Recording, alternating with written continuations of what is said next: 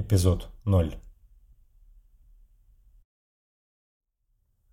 Я иногда раздеваюсь и встаю перед зеркалом.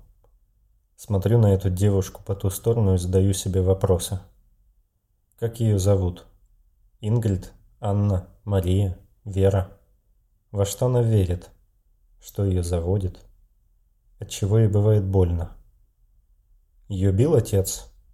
Или он был мертвым воспоминанием о чем-то хорошем? Она любит апельсины? Заказывает чай или кофе?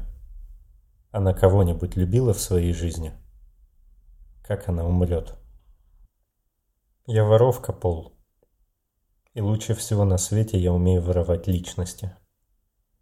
Я перевоплощалась в других людей с 16 лет и уже не могу сосчитать всех, кем я была.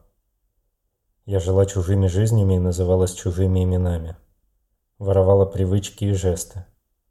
Я разучивала перед зеркалом слова с чужими интонациями. Я училась на время забывать, кто я есть на самом деле.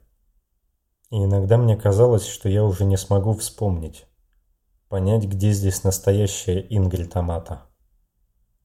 Какие мысли и слова ей принадлежат, что чувствует именно она, настоящая я. Ты веришь, что сделка с корпорациями швырнула нас в парадокс Тесея? А мне кажется, все наоборот. И здесь у меня впервые за долгое время появилась возможность учиться быть собой. Открывать и исследовать малознакомую девушку по ту сторону зеркала, чье лицо всегда казалось знакомым, а имя вертелось на кончике языка, но все время ускользало. Девушку, которая никогда не могла почувствовать себя нужной как и все мы. У тебя была дочь, но не было дома.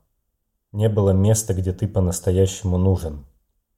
И может, мы всегда это чувствовали. И поэтому пытались сбежать. Просто не понимали, что правильный вопрос не где, а когда.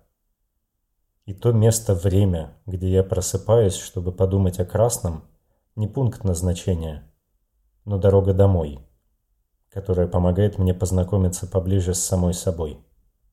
Я хочу верить, что Ингрид, Пол, Джек и другие, все эти жители Зазеркалья однажды встретятся. Мы проспим тысячу лет. Мы пройдем тысячу снов, чтобы проснуться в мире, где мы нужны.